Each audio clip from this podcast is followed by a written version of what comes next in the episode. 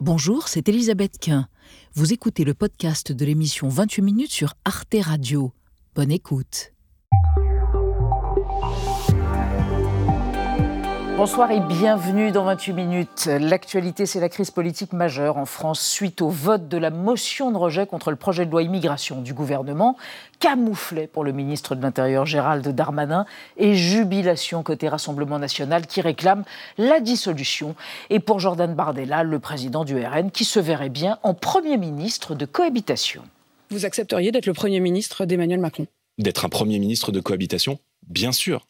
Si Emmanuel Macron dissout l'Assemblée nationale, que le Rassemblement national obtient une majorité, nous assumerons notre responsabilité. Le parti de Marine Le Pen entend clairement profiter de la crise. Quelle est son image dans l'opinion française et dans ce contexte d'absence de majorité gouvernementale Qui fait, volontairement ou pas, le jeu du RN L'Élysée 2027, échéance inéluctable On en débattra tout à l'heure avant de retrouver dans la dernière partie de l'émission Marie Bonisseau et Xavier Mauduit.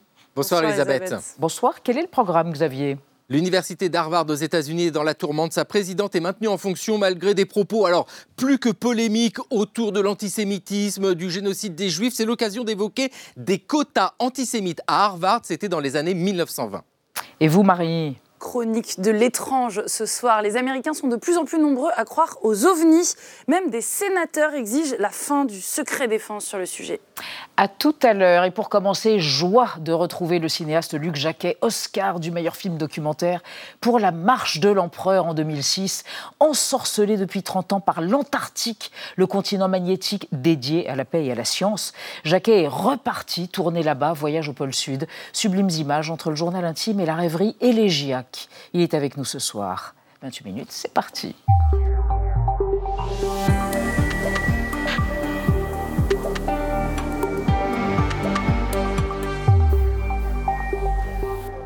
Et Luc Jacquet aux couleurs de la banquise. Oui, je hein m'aperçois que je suis très très raccord. Très, absolument. Bonsoir Luc Jacquet. Je vous présente Anna Ndiaye Bonsoir. et Benjamin Sportouche. Bonsoir vous. vous êtes donc reparti sur le continent qui vous fascine et qui vous attire. Vous aurez passé en tout 30 mois, je crois, sous le 40e parallèle dans votre existence. Oh, plus, plus, de 4 ans, mais on compte plus à ce niveau-là. On compte plus, c'est ça.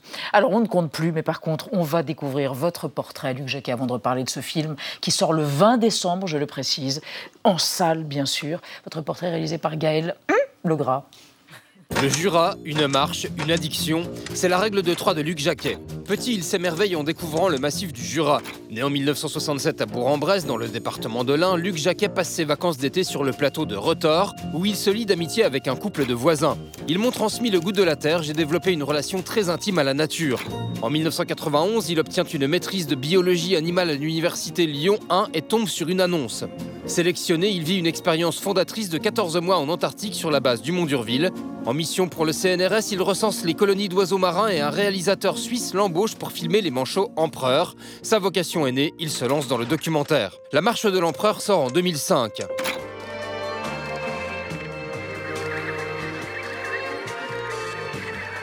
C'est d'abord la grande histoire d'un peuple qui, lutte là où plus personne d'autre ne vit. Et c'est aussi la petite histoire d'un couple qui, au quotidien, se débrouille pour arriver à faire son petit, faire son œuf en dépit de conditions absolument hallucinantes. C'est presque une adaptation d'une magnifique histoire écrite par la nature. Près de 22 millions d'entrées dans le monde, le film décroche l'Oscar du meilleur documentaire. Le succès a été ahurissant. Dans le désert de Gobi, au milieu des éleveurs de chèvres, j'ai signé des autographes. Après la fiction Le renard et l'enfant, Luc Jacquet tourne un nouveau documentaire sur les forêts tropicales primaires avec le botaniste Francis Allais. Mon espoir, c'est que ce film puisse contribuer à ce sauvetage qui doit passer forcément par le public.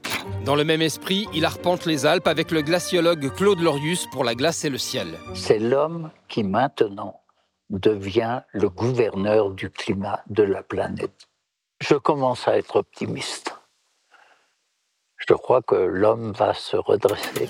Depuis sa découverte de l'Antarctique, il a succombé à une forme d'addiction. Il s'y est rendu à de nombreuses reprises, il y consacre une exposition actuellement à Lyon et son nouveau film Voyage au pôle Sud y a été tourné. J'ignorais qu'en posant le pied là, je resterai marqué à jamais par la soif de revenir et revenir encore, au-delà de toute forme de raison. À l'occasion de sa sortie, il précise Je revendique de faire du cinéma et de partager mes émotions dans un geste artistique, pas encyclopédique. Luc Jacquet, vous êtes désespéré Vous êtes allé chercher des sacrées images. Ouais, ouais. non, je m'interdis d'être désespéré. Vraiment. Je- on se demande. C'est une si- attitude. Oui, parce que vous pourriez être désespéré ici et régénéré lorsque vous allez là-bas, dans le continent blanc. C'est un petit peu la question qu'on se pose quand on voit le film. Non, non, on est, enfin, quand on est là-bas, on est conscient à 100% du. Enfin, on peut pas. Enfin, moi, je ne peux pas dissocier ce que je sais, ce que je vois, ce que j'entends ici, ce que je comprends, ce que disent mes amis scientifiques, Oui. Claude Lorius. Sur le réchauffement climatique. Et quand j'arrive là-bas, et bien évidemment, je, je me dois. Enfin, je- je- je- les choses se superposent évidemment. quoi. Mais il y a même un risque à retourner 30 ans plus tard sur le lieu de l'éblouissement originel. On pourrait se dire, vous avez peut-être eu à l'esprit cette hantise que tout soit gâté ou légèrement altéré. D'ailleurs, le mot de solastalgie, vous le dites à un moment donné, au Ouais, cours du film. Moi, c'est un mot qui me, qui me parle énormément aujourd'hui.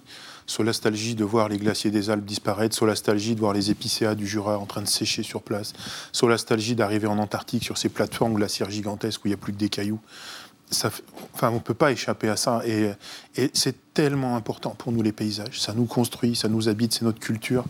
Les voir disparaître, c'est dramatique. Ça vous serre le cœur. Alors, on va regarder un extrait de la bande-annonce de votre film qui sort en salle le 20, je le répète, parce que ça n'est pas cette semaine, Le voyage au pôle Sud.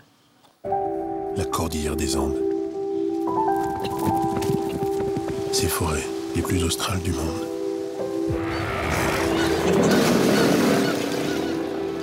Plus on descend vers le sud, plus la neige et la glace prennent le pouvoir.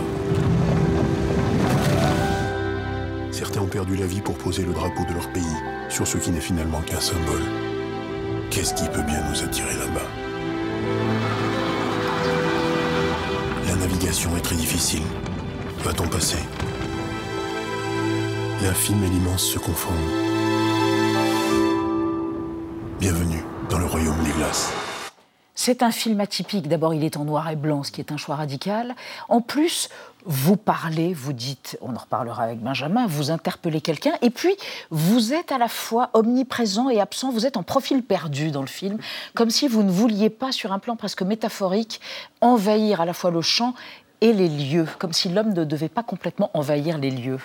Ça a été un calcul ou ça s'est produit comme ça de façon Complètement calcul, spontanée mais je vois que vous avez vu tellement clair dans mon jeu que je ne sais pas quoi rajouter. Ah, c'est donc un jeu, Jacquet. Non, l'idée c'était de, de- déjà d'accompagner les gens dans ce voyage incroyable, qui est une initiation. Quand vous partez de la Patagonie jusqu'au pôle Sud, vous allez vous dissoudre dans le blanc, d'où le noir et blanc. Cette beauté incroyable. Mais euh, parce qu'aussi, je crois qu'on a besoin de, encore une fois, de se de s'inspirer de ces choses-là. Je pense qu'on a besoin d'aller puiser des choses qui sont très importantes pour nous, pour notre inspiration dans ces endroits. Vous avez vu les résultats de la COP 28, j'imagine. On dit que c'est un accord historique. Et pour vous? Moi, je repense à ce que disait Claude Lorius, dont on a vu Le une image et qui ça m'a énormément touché de le revoir ici. Les, les congrès succèdent aux forums, les forums succèdent. Le temps de la diplomatie n'est pas celui, malheureusement, de notre urgence. Je pense que la diplomatie n'est pas une partie facile, mais quand on voit les choses, la vitesse à laquelle elles se déroulent sur le terrain, on se dit qu'est-ce qu'on peut faire? Et c'est vrai que moi, je suis un peu à court d'arguments aujourd'hui. C'est vrai que cette idée de revenir sur ce film atypique, comme vous l'avez souligné, mais qui revient sur la beauté des choses, c'est peut-être essayer de reprendre tout depuis le départ en disant notre légitimité à, sur- à être sur cette planète, notre légitimité à nous émouvoir, à profiter des choses. Et peut-être qu'après, quand on aura acquis ça, on pourra aller un peu plus loin. Dans le film, euh, Luc Jacquet, on vous voit vous approcher avec une infinie humilité, une infinie presque timidité de différents animaux, des oiseaux, des phoques, des manchots empereurs, on va, on va en reparler dans un instant. Est-ce que tout ça vient d'un sentiment, d'un traumatisme originel? Où vous auriez croisé un renard quand vous étiez petit Le type, enfin le renard, pardon, s'est tiré et vous avez été absolument scandalisé. Non, j'ai pas supporté. Mais je crois que j'ai vraiment pris les choses au pied de la lettre. Ce- À l'inverse, quand vous êtes là-bas, que vous êtes si proche des animaux au point d'en être responsable, c'est-à-dire de ne pas vous approcher trop près, euh, mais c'est un bonheur infini. Cette réconciliation avec la nature, je pense que c'est quelque chose qu'on cherche tous quelque part. Cette paix originale qu'on trouve dans les contes, qu'on trouve dans les mythes, etc., qu'on trouve peut-être même dans les grottes préhistoriques à un moment donné, euh, c'est quelque chose qui vous fait un bien infini. Un empereur qui se détourne sa route, qui Un vient vous manchot, voir. hein, je précise, un Pardon. manchot empereur. C'est vrai que dans le contexte, on peut se poser la question. Oui, Mais qui vient vous voir, qui vous regarde, qui reste un moment, puis qui passe son chemin, c'est c'est un truc qui ça n'a pas de prix. Quoi. Ça vous remet à votre place? Bah, ça donne une, je trouve que ça nous donne une bonne image de nous, ce qui est quand même pas, pas dommage Pas fréquent. actuellement. Oui, Pas fréquent Par les temps qui courent, en tout cas. Pas quoi. fréquent. Ouais. Alors, c'est le pôle sud, en ce qui vous concerne, le pôle sud sur le continent antarctique, mais on va évoquer le pôle sud lunaire avec vous, Anna, et des velléités exploratoires. Oui, exactement. C'est un endroit qui n'avait encore jamais été foulé avant que la mission indienne Chandrayaan 3 n'y fasse allunir avec succès son vaisseau spatial. C'était le 24 août dernier. Et pendant deux semaines, eh bien, la sonde, qui est alimentée uniquement à l'énergie solaire, a arpenté les cratères de cette région polaire et assez peu connue. Et elle a retransmis des images et des données assez intrigantes. Par exemple, on apprend que la température du sol à la surface est de 50 degrés et puis que 1 cm sous la Terre, elle passe à moins 10, donc de quoi donner du grain à moudre aux scientifiques. Mais ce qu'ils recherchent par-dessus tout, c'est la présence d'eau sous forme de glace, un trésor très précieux et surtout vital pour de futures explorations humaines. La NASA a déjà prévu de réaliser une mission d'exploration similaire à celle-ci en 2024. Et puis, d'ici 2029, la Russie, la Chine et bien sûr les États-Unis comptent bien y faire allunir des cosmonautes. Luc Jacquet, vous êtes réalisateur, mais vous êtes aussi quelque part un explorateur. Est-ce que vous comprenez ce besoin de toujours repousser les limites, d'aller plus loin? C'est très intéressant l'Antarctique pour ça, parce que j'ai l'impression que c'est juste la marche avant la Lune, si j'ose dire. C'est-à-dire? Euh, bah, Vous êtes au bout de la Terre, mais ça veut dire que vous êtes aussi au bout de la conquête. L'Antarctique n'est jamais conquis par l'homme, c'est-à-dire que personne ne l'a habité. Hmm. Ah, on le découvre véritablement en 1819 très tard dans l'histoire de l'humanité. C'est ce qu'on raconte à Lyon en Confluence. L'Antarctique est dessiné sur des cartes extraordinaires pendant des siècles et des siècles sans que personne n'y ait jamais mis le pied et sans que personne l'ait vu. Comme si on avait besoin de ce fantasme de la Terre inconnue. Cette Terre inconnue conquise, découverte, on se dit on va où? Ben, le pas d'après, c'est la Lune. Sauf que si on reste sur Terre, on se dit, ben, il n'y a plus d'autres options, il faut peut-être arrêter la conquête, et maintenant, il faut gérer. Et là, pour moi, il y a vraiment un shift j'ai dit shift. Il y a vraiment un, un, oh, un, turnover, un turnover. Un turnover, bien sûr, parlons français, Luc Jacquet. Une charnière. Donc contre l'escapisme, comme dirait le philosophe et sociologue Bruno Latour. Vous êtes contre l'escapisme, en quelque non, sorte. Non, je, je, pense que là, il y a vraiment mm. un, moment charnière euh, dans notre manière d'être avec la nature. Mm. Alors, deux façons précisément de comprendre votre regard sur le vivant et sur notre interaction avec le vivant. D'une part, cette fameuse exposition que vous avez vue à Lyon, Terra Incognita, c'est aux confluences, hein, c'est ça, c'est au Musée des Confluences à Lyon, c'est jusqu'au 3 mars. Et puis le film de Luc Jacquet, dont vous avez vu des images absolument remarquables en noir et blanc, cette espèce de méditation qui avance comme ça.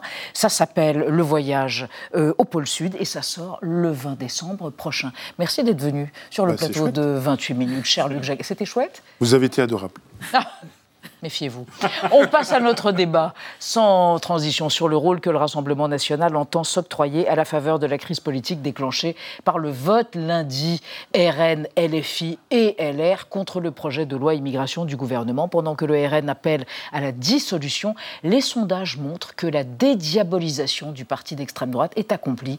2027, l'Élysée, est-ce une perspective réaliste? Qui est aujourd'hui le meilleur promoteur, volontaire ou involontaire, du RN On en parle après la mise au point de Sandrine Le Calvez.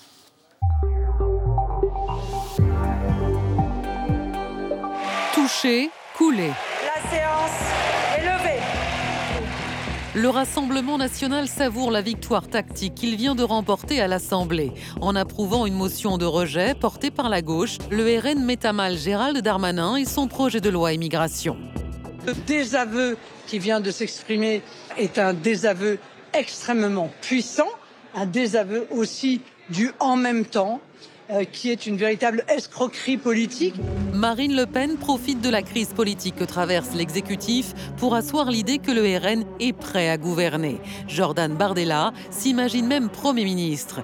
Comme si l'ancien parti de Jean-Marie Le Pen récoltait en ce moment les fruits d'une longue et minutieuse opération de dédiabolisation et de normalisation. Depuis les élections législatives de juin 2022 et l'entrée de 89 députés RN à l'Assemblée, l'ancien Front National a tout misé sur la respectabilité. Les bisus RN ont reçu un mot d'ordre, surtout pas de vague, pas de provocation beaucoup d'émotions que de rentrer dans cet hémicycle. Nous avons eu une pensée pour euh, tous nos électeurs, ces millions d'électeurs qui votent pour nous depuis parfois des décennies. Marine Le Pen se sent pousser des ailes, d'autant que les partis d'extrême droite multiplient les victoires électorales en Europe, comme en Slovaquie en octobre et aux Pays-Bas en novembre. À chaque fois, Marine Le Pen s'en félicite. Ce qui nous anime, c'est l'ambition de vivre chez nous. Chez nous comme chez nous. En France comme des Français et en Europe comme des Européens. Alors, à six mois des élections européennes, le RN sort-il renforcé de la crise politique initiée par le rejet de la loi immigration? Marine Le Pen a-t-elle normalisé son parti au point d'envisager une victoire à la présidentielle de 2027 Qui fait monter le RN, l'opposition ou la majorité? Trois invités pour ce débat. Jérôme Jaffré, bonsoir. Vous êtes politologue, chercheur associé au CEVIPOF et selon vous, le succès du Rassemblement national est indéniable? Euh, il prospère car toutes les autres forces politiques de gauche comme de droite l'aident et jouent en sa faveur. À côté de vous, Thomas Legrand, heureuse de vous revoir. Thomas Legrand, éditorialiste à Libération, producteur à France Inter. Vous produisez l'émission Enquête de politique tous les samedis à 18h sur Inter, donc. Et vous ajoutez qu'imaginer le RN à Matignon, eh bien, on ne se serait pas posé cette question il y a encore six mois. Ça nous aurait paru à tous, vraisemblablement, totalement incongru. Mais aujourd'hui, le RN n'a strictement rien à faire. Il se contente de tirer bénéfice de toutes les situations. Et enfin, Perrine Simon-Naoum, bonsoir madame. Vous êtes philosophe, directrice du département philo de l'École normale supérieure. Votre ouvrage Sagesse du politique, le devenir des démocraties est paru aux éditions de l'Observatoire. Vous estimez que si le clivage gauche-droite s'est effacé sur de nombreux sujets, il demeure très important, notamment à propos de l'immigration, plus l'immigration est au cœur des débats, plus le RN en tire des bénéfices. Et on démarre avec la déclaration du jour, elle est de Jordan Bardella. Exactement, j'accepterai d'être un Premier ministre de cohabitation. Jordan Bardella, le président du Rassemblement national, qui réclame une dissolution. Alors ce n'est pas la première fois, mais bien sûr, ça prend un écho différent dans les circonstances que nous connaissons actuellement. Jérôme Jaffré, c'est envisageable une dissolution? Alors, ce n'est pas envisageable dans l'immédiat. Pourquoi? Parce que seul le président de la République a le pouvoir de dissoudre l'Assemblée nationale. Donc, euh, quand M. Bardella demande une dissolution, mmh. euh, il se parle à lui-même euh, dans sa salle de bain. Mmh. donc, il n'a évidemment aucun... bonne guerre, vu les circonstances. Il n'a aucun pouvoir à le mmh. faire. et deuxièmement, le président ne le fera évidemment pas, car il reviendrait avec une Assemblée nationale totalement ingouvernable et 50 à 60 députés de sa propre majorité en moins, hmm. qu'il enverrait donc à la défaite. Euh, donc c'est exclu. Maintenant, effectivement, euh, que M. Bardella se propose comme Premier ministre en cas de cohabitation, c'est d'abord une façon de dire qu'en aucun cas Mme Le Pen n'occuperait cette fonction hmm. et qu'elle se réserve pour la candidature présidentielle, hmm. euh, parce que ce serait une terrible épreuve pour le Rassemblement national d'aller à Matignon une terrible épreuve en ce sens qu'il aurait l'impopularité de l'exercice du pouvoir comme tous les exécutifs l'ont en France depuis 30 ans, mhm. et qu'en deux ans et demi, euh, un Rassemblement national à Matignon tuerait sans doute les chances de Mme Le Pen à l'Élysée. Thomas C'est exactement ce que je voulais dire, c'est-à-dire que quand Jordan Bardella, quand Jordan Bardella dit je veux aller à Matignon, enfin je suis prêt, je, fais don de mon corps à la France ou euh, que mes amis m'appellent et enfin voilà, et réclame une, une dissolution. Je pense qu'il est le seul à le vouloir au Front National, à peu près, euh, parce que euh, le gros avantage de Marine Le Pen, la, supériorité qu'elle a sur tous les autres candidats pour 2027, c'est qu'elle n'est responsable de rien, qu'elle n'est comptable de rien, qu'elle n'a aucune région, qu'elle n'a aucun ah. département, aucune grande ville et aucun passé politique, aucun passif. Et, si Jordan Bardella aujourd'hui arrive à la tête du Front National ou d'une coalition avec le Front National en tête au, pouvoir, vous imaginez bien qu'ils n'ont pas de cadre, ils ne sont pas prêts, la situation économique est Mais c'est quand même le, signe d'un succès tactique, j'allais dire. Oui, non, mais. ne serait-ce que de, poser cette question ce Alors, j'avais, moi, euh, depuis que j'ai fait 14 euh, ans l'édito politique, et je pense que j'ai dû, euh, sur ces milliers d'éditos politiques, vous en avez fait quelques-uns aussi, finir, avoir comme chute assez facile, le Front National, c'est bon pour le Front National. J'avais même inventé un, acronyme CBPLFN, donc on peut, on peut dire CBPLRN aujourd'hui, pour aller plus vite, parce que tout est bon pour le Front National. Nos analyses sont toutes. À partir du moment où on a un parti qui râle et qui dit Yaka Faucon et qui n'a aucun passif, on peut comparer ses propos avec euh, rien du tout. On va pouvoir commencer maintenant avec Mélanie, euh, mais c'est pas. Attendez, on, va, pouvoir commencer, mais voilà. Et, donc là, attendez, euh, Perrine Simonaoum, qui n'a pas fait des milliers d'éditos et qui n'a donc pas élaboré des acronymes. Des milliers d'heures d'études. Voilà. Ah, bah, des milliers d'heures d'études, bon, évidemment, elle est philosophe. non, mais votre point de vue sur notamment le, la tactique je crois qu'effectivement, euh, ce qui serait intéressant, c'est le moment où le Front National, le Rassemblement National va arriver au pouvoir hein, et euh, où il va devoir mener une politique. C'est-à-dire que pour l'instant, euh, pour l'instant, il est vierge de, je dirais, de tout échec. mais ce qu'il faut, c'est commencer maintenant à l'attaquer sur le, son programme, c'est-à-dire sur les actions qu'il mènerait. Et arrêter de dire, j'étais interpellée ce matin parce que dans un journal du matin, il y avait un, un sondage euh, montrant les, les, mots qui rassemblaient les Français. Euh, et le mot qui venait en tête, c'était le mot nation, mmh. ensuite venait service public, etc. Mmh. Et le journaliste avait titré, la journaliste avait titré, euh, à peu près c'est ça, c'est bon pour le, le, front, le, le Rassemblement national ramasse la mais non, en réalité, il faut arrêter, il faut se départir de ce réflexe, c'est-à-dire que je ne vois pas pourquoi les autres partis politiques ne pourraient pas s'emparer de ces thèmes. Et je crois que c'est vraiment ce qu'il faut commencer à faire. Quelle responsabilité de la droite et de la gauche La gauche qui a voté avec l'extrême droite, on l'a vu, hein, contre, pour cette motion de rejet, c'est inédit, à l'exception de quelques-uns, notamment de l'écologiste Delphine Bateau, députée donc, euh, que nous écoutons tout de suite un problème de principe et de valeur parce que moi je, je refuse de mêler ma voix à celle de l'extrême droite euh, sur le sujet de l'immigration et un problème de conséquences concrètes pour la vie des gens parce que si ce qui se produit c'est le retour au texte du Sénat, ça veut dire la suppression de l'aide médicale d'État. Il y a à mon sens une faute politique donc elle dénonce une faute tactique, hein, Delphine Bateau. Elle a refusé cette alliance de circonstances. Euh, Jérôme Jaffray, quid donc de la responsabilité de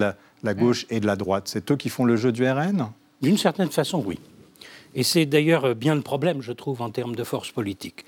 Euh, la gauche, si vous voulez, d'abord, elle a voté avec le Rassemblement national et les Républicains la motion de rejet préalable. Mmh. À partir du moment où nous allons probablement aller vers un texte de loi d'immigration durci par rapport mmh. au projet qui était présenté aux députés. Euh, le rôle de la gauche est assez étonnant sur le plan idéologique. Voire contre-productif. Et, contre-productif mmh. et aboutit à servir un peu de marchepied à Marine Le Pen et à ses thèmes. C'est assez stupéfiant, mmh. il faut bien le dire. C'est la gauche la plus bête du monde? Espérons que non.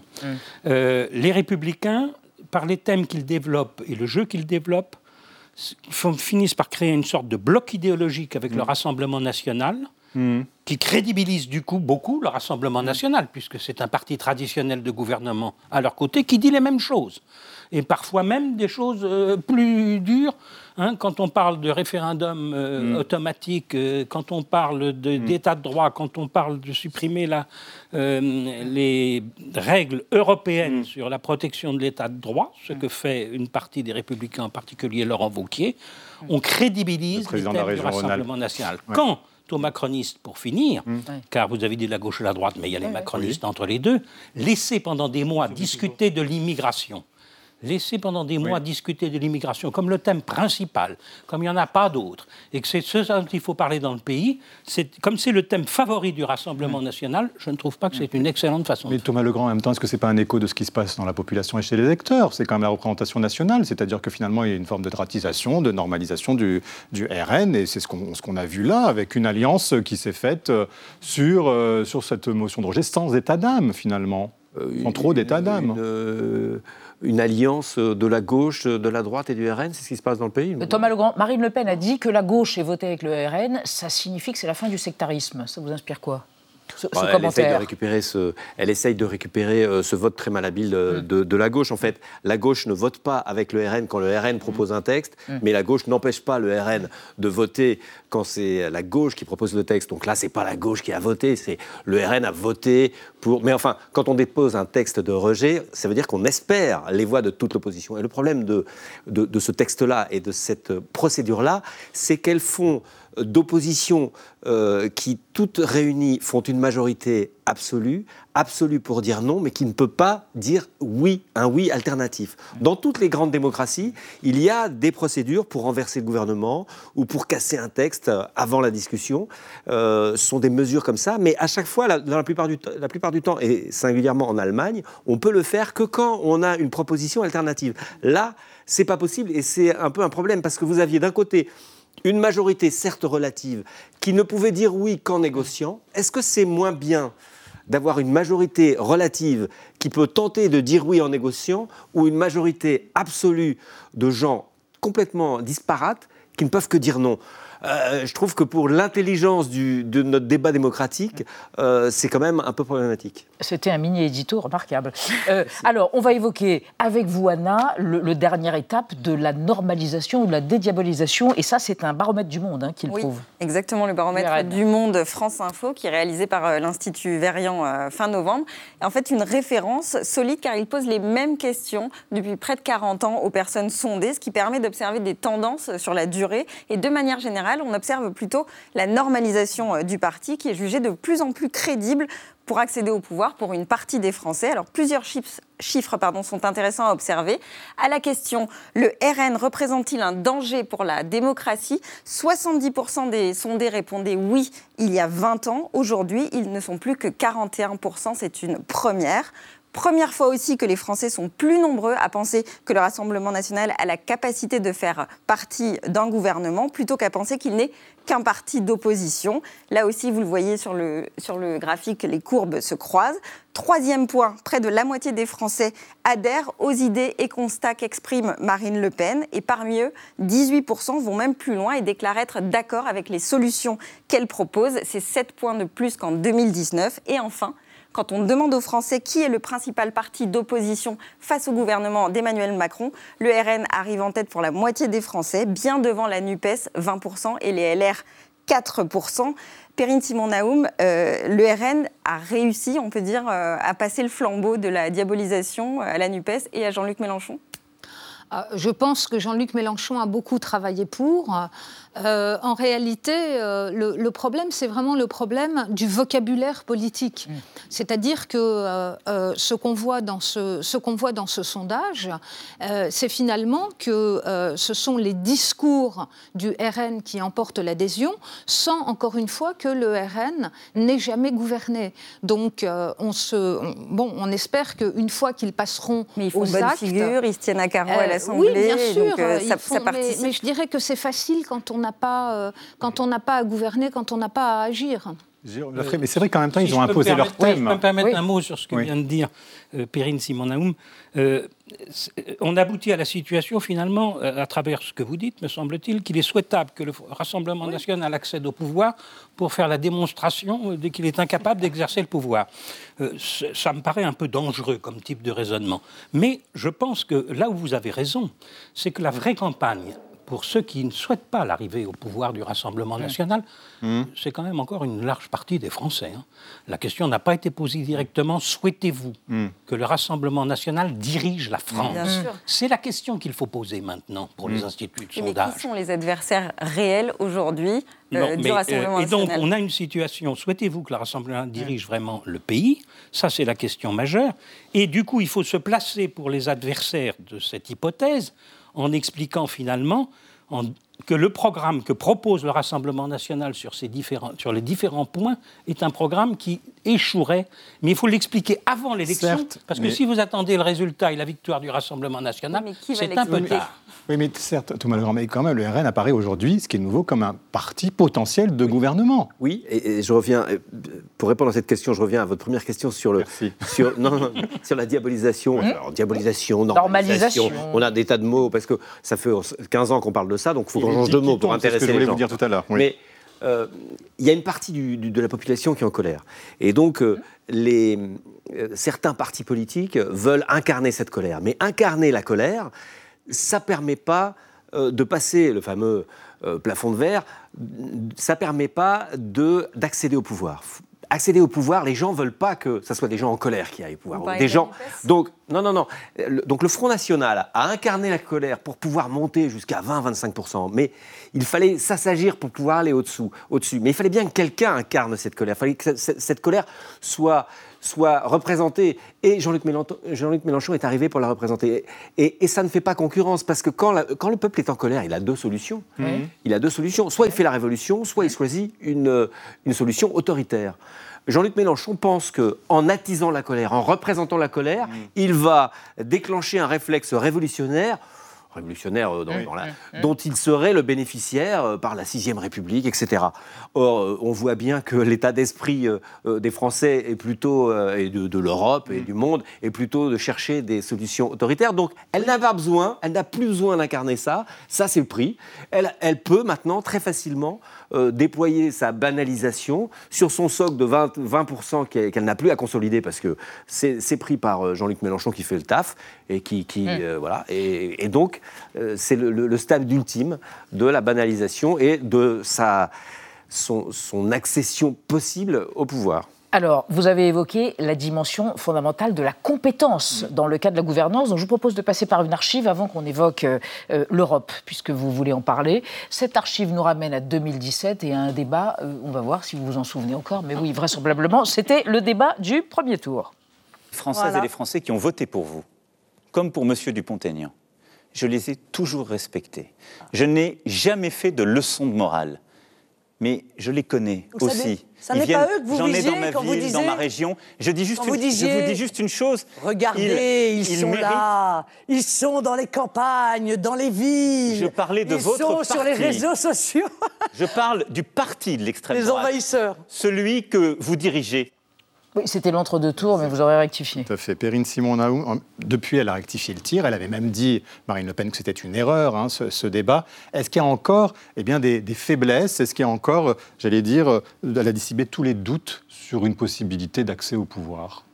Je crois que euh, n'y a pas des faiblesses, il y a des continuités. Ce qui est très intéressant, ce serait de remettre euh, justement ce- les jugements qu'on peut porter euh, sur le Rassemblement national au niveau européen, pas seulement au niveau national. Mm. Quand on voit euh, le, le groupe formé par les eurodéputés du Rassemblement national, on voit que ce sont des gens qui votent pour un ordre moral, contre les motions du Parlement européen s'agissant des reculs euh, aux États-Unis sur l'avortement, s'agissant euh, des euh, motions pour la liberté des droits des femmes en Iran. On voit qu'ils votent tous les textes visant à défaire les institutions européennes.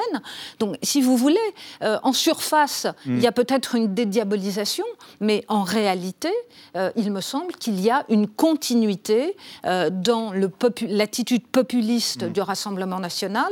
Et je crois que les gens qui voteraient pour ce parti euh, s'en mordraient les doigts très vite parce qu'ils verront bien que finalement ce populisme, euh, d'abord, n'a pas de programme économique, ne tient pas ses promesses euh, au niveau politique, elle ne va pas arrêter l'immigration, par exemple. Qui peut croire que Marine Le Pen va arrêter l'immigration? On voit bien ce qui se passe en, en même, Italie. temps, en même temps, oui, en même temps, Jérôme Jaffré, Donc, euh, je la dire, il y a une banalisation. confrontation avec la Tout à- réalité. oui, mais la banalisation, elle vient aussi des succès de l'extrême droite, nombreux dans les pays européens, qui sont un tremplin euh, favorable pour Marine Le Pen. Alors, c'est vrai que le rendez-vous des élections européennes, c'est le 9 juin prochain, Ah, ouais. c'est un rendez-vous éminemment favorable au Rassemblement national, c'est-à-dire que euh, nous allons avoir une poussée populiste en Europe, une poussée des partis d'extrême droite en Europe, très vraisemblablement, qui ne leur donnera pas une majorité au Parlement européen, ne nous y trompons pas. Mais vous avez une élection idéale, c'est-à-dire ça n'est pas une élection d'attribution du pouvoir national. Vous vous n'êtes pas à vous demander si c'est bien ou pas bien l'idée que Mme Le Pen dirige la France. C'est une élection traditionnellement d'hostilité au pouvoir en place. Ah, ah, idéal. Et quelle est, vous l'avez dit, Elodie, dans le sondage, quelle est la principale force d'opposition? Les Français répondent le Rassemblement national. Donc c'est à la fois la force d'alternance aujourd'hui pour beaucoup de Français et ça reste le parti antisystème. Ça combine les deux choses et évidemment c'est des atouts. Mais le bilan, c'est que je constate que le Rassemblement national a gagné les élections européennes déjà en 2014, les a gagnées en 2019 et qu'il a perdu les deux fois suivantes l'élection Oui, présidentielle. elle a différence. Donc ça ne suffit pas. À la différence, Thomas Legrand, qu'on voit avec l'exemple de Mélanie, l'extrême droite au pouvoir pour les Français, ce n'est pas une dictature. Elle revient en arrière sur ses décisions, mais quelque part, elle respecte le jeu de la démocratie. Et les Français disent, aussi- peuvent dire aussi, elle évolue finalement Voilà, en voilà. fonction des, Voilà. des événements. Elle est pragmatique. Elle n'a pas fait de coup d'État, oui. Oui. Mais non. Mais, Mais est-ce que ça, ça ne peut pas être elle- favorable. Elle, évolue stratégiquement et je voudrais revenir à, à l'extrait que vous avez montré, les, les espèces de. Ah, le- de l'entre-deux tours, le débat, euh, Le C'était Pen-Macron. 2017, donc la 2017. première élection de- d'Emmanuel Macron. Elle avait des, elle, elle cassait les codes, elle voulait, elle était comme Du ça. Trumpisme, un peu. Oui, du Trumpisme. Et elle avait fait une erreur quasiment anthropologique. Elle pensait que, euh, puisque Trump avait été au bout euh, de la provocation, euh, il avait cassé toutes les, toute l'idée de la bienséance politique. euh, il y avait plus, de- il, elle ne- il ne respectait rien. Elle faisait quasiment ça, pas à ce point-là. Et, là, elle s'est trompée parce que, disons, pour schématiser, le petit blanc qui vote Trump aux États-Unis, il déteste l'État. Il veut moins d'État. Euh, le petit blanc Il qui vote, avec la sauce qui sur vote le. Pen euh, en France, il veut plus d'État. Il veut un État fort. Il n'aime pas les gens qui sont à la tête de l'État, mais il veut de l'État. Et, donc, et, et ça, il n'a pas aimé. Euh, il faut, Oui, on élit président. derrière. Et Elle a- ça, c'est derrière. voilà, elle a Au fait deuxième débat, si vous aviez montré un extrait, c'est pas du tout la même chose. C'était là, c'était. euh, Oui. Donc, euh, effectivement, elle évolue. Et elle a des alliés européens, encore une fois, oui. c'est important ce qui s'est passé au. Wilders. Tout ça. voilà, ça mais tout ça, depuis le début, on parle de possibilité d'accès au pouvoir. et d'image, et, et- et ça marche. Mais effectivement, euh, quand il s'agit et, et- et- et, euh, Jérôme. Jérôme Jaffray, Jérôme. Jaffray est bien placé pour nous expliquer qu'un taux de popularité et une capacité à être élu, c'est pas du tout la même chose. Beaucoup de gens s'y sont mordus les dents. Euh, euh, au J'aurais plutôt les doigts. Oui, avec leur, avec c'est beau, hein, très acrobatique. Oui. Oui, continuez. Donc, euh, Groucho euh, au, le Grand. au moment où il faudra choisir un président ou une présidente, je pense que ça sera un peu différent quand même. Perrine Simon, tout de même, pardon. Certes, il y a une- on s'in- vous- Thomas Legrand s'interroge sur euh, la capacité à gouverner. Il y a eu quat- il y a 89 élus à l'Assemblée nationale. On n'avait pas envisagé un, un- une telle arrivée fracassante. Donc ça veut dire que dans l'image, pour les Français, eh bien, il y a une capacité éventuelle, potentielle à diriger, puisqu'ils auront fait confiance aux législatives, ce qui n'est pas rien. Alors, il y a une capacité à, à diriger, mais je pense que euh, euh, les, les deux élections sont tout à fait différentes dans l'incarnation. Euh, la question que je me pose d'abord, c'est est-ce que euh, les Français, les différents types d'électorats euh, français peuvent voter pour euh, une présidente? Ça, euh, je pense que c'est déjà une question de société et là, elle Ah peut oui. rencontrer, euh, elle peut rencontrer un obstacle. Et ensuite, encore une fois, je pense que c'est à nous d'être, euh, Mm. et vous l'êtes, proactifs, c'est-à-dire de d'expliquer, de faire de la pédagogie à la fois politique et de la pédagogie de la politique, en montrant qu'il n'y a rien d'inéluctable. Je veux dire, on ne- nous ne sommes pas condamnés à avoir le Rassemblement national condition d'être intelligent, c'est-à-dire à condition de parler de, des faits, de parler de la Oui, réalité. c'est les Français qui ont. Oui, non, mais euh, enfin voilà, il faut quand même leur expliquer les choses parce que euh, euh, il y a des faits politiques et, et- et on les a autour de nous, même dans les pays où le populisme est au pouvoir. Un mot? Un mot, Jérôme Jaffray, pour conclure? Ben, euh, je crois que Perrine Simon-Naoum et Thomas Legrand seront d'accord avec moi. On ne peut absolument pas affirmer aujourd'hui qu'il y a une situation qui ferait qu'en 2027, Marine Le Pen sera élue. En Très aucun bien. cas. Très bien. Euh, en revanche, la bataille politique, c'est une bataille de longue durée et les forces politiques qui ont servi plutôt le Rassemblement national tout au long de cette année 2023 devraient peut-être revoir leur stratégie. Eh bien, merci à tous les trois, et particulièrement à Thomas Legrandois, d'avoir participé à ce débat. Inventé une acrobatie. euh, Voilà, autour de notre question du jour, devenir politique du Rassemblement national. On va rester dans l'actualité avec Marie Bonisseau et Xavier Mauduit, un spécial États-Unis à propos de l'antisémitisme sur les campus américains, notamment au sein du fleuron de l'Ivy League, Harvard, et puis de sénateurs américains qui désirent une loi sur les extraterrestres. Mais tout d'abord, les mauvais vedettes de l'actualité repérées par Thibonol ce soir, Diane et Actéon, un tableau du XVIIe siècle montré à des élèves de 6e par une professeure accusée de racisme car certains enfants sont musulmans et les femmes peintes sont nues. Malaise dans la civilisation, c'est entendu. Ce tableau du XVIIe siècle, Diane et Actéon. Actéon et Diane. Diane et Actéon. C'est Diane et Actéon de Césarie. Qu'est-ce que ça veut dire? Exactement ce que ça dit. Merci de m'en dire un peu plus. Entendu. La vie secrète des mots. Diane et Actéon sont deux personnages de la mythologie dont l'histoire, tragique pour Actéon, a été racontée par le poète latin Ovide et a inspiré plusieurs peintres. Le Diane et Actéon peint en 1600 par Giuseppe Cesari, dit le cavalier d'Arpin, et montré dans un collège des Yvelines par une prof de français, a créé une polémique sexo-identitaire. Le tableau de la discorde représente Diane et ses copines les nymphes barbotant nues dans une source lorsque débarquent Actéon le chasseur et ses kleps. Diane, déesse de la chasse, fumasse de se voir ainsi contrainte d'exposer ses atours, punit Actéon d'une métamorphose cruelle. Elle le transforme en cerf, lequel sera dévoré par sa meute. Le 7 décembre, ce n'est pas le rude châtiment infligé à l'imprudent Actéon qui a donné des vapeurs à certains élèves de 6e, mais la représentation par le maître maniériste italien de cinq tétons, deux culs et un pubis glabre. Offusqués, les tartuffes en Adidas ont détourné le regard et accusé leur prof de propos racistes et de provocation à l'égard d'élèves musulmans. Ces chérubins, plus outragés qu'un algorithme Facebook censurant une toile de Courbet ou de Lacroix, qui figurait pourtant sur nos bifetons, ont ravivé le souvenir de Samuel Paty, au destin pas plus enviable que celui d'Actéon, poussé les profs du collège à exercer leur droit de retrait et le ministre concerné à faire des moulinets.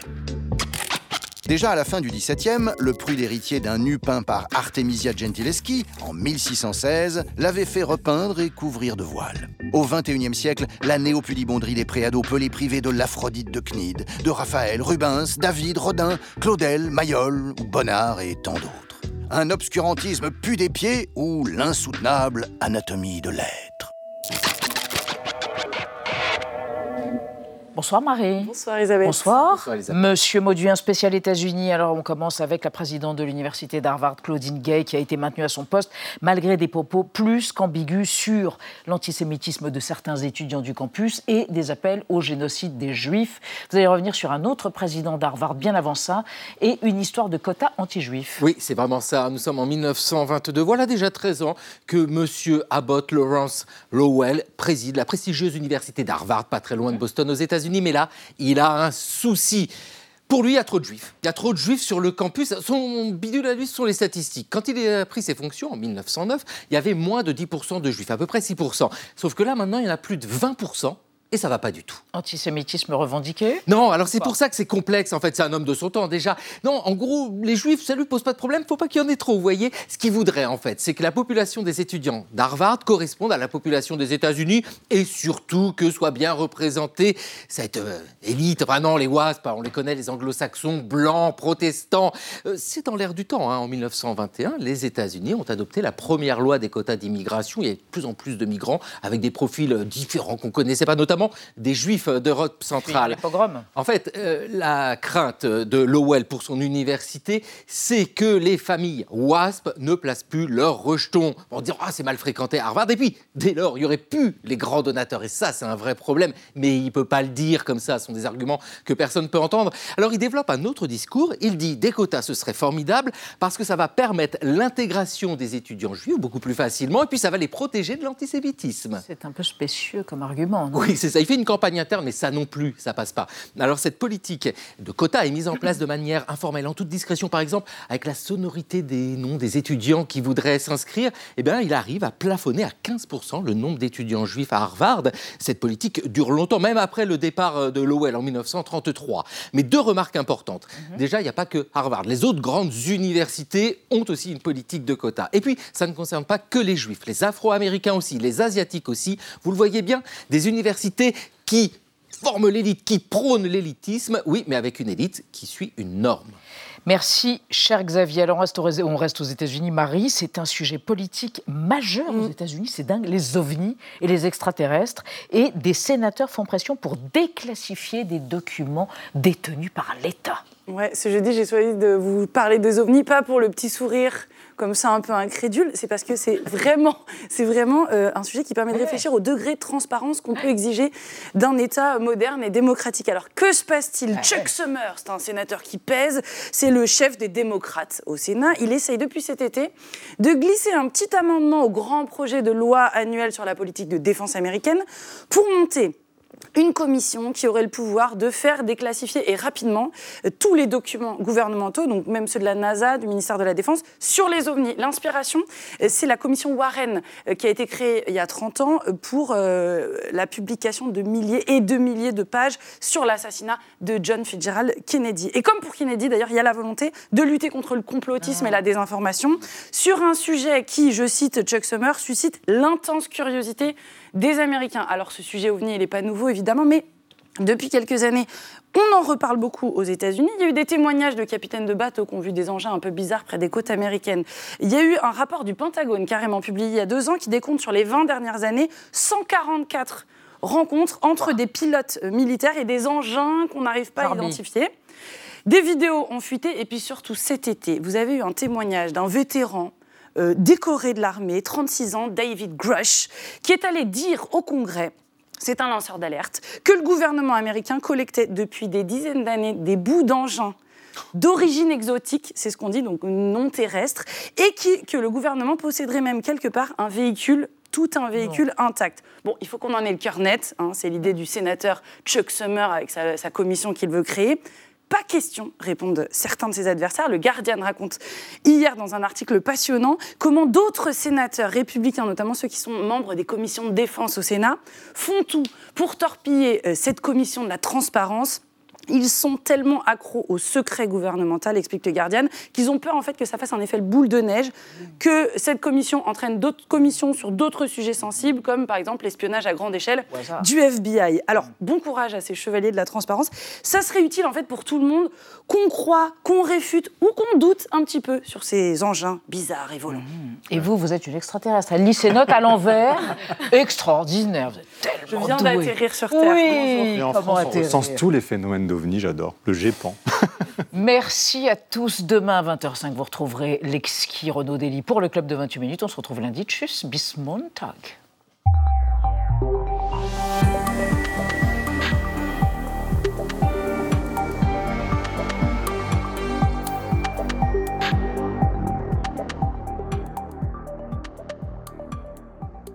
Retrouvez le podcast de 28 minutes sur toutes les plateformes de podcast et sur arteradio.com. Et pour soutenir l'émission, abonnez-vous, commentez, critiquez, mettez des étoiles et partagez le podcast avec vos proches.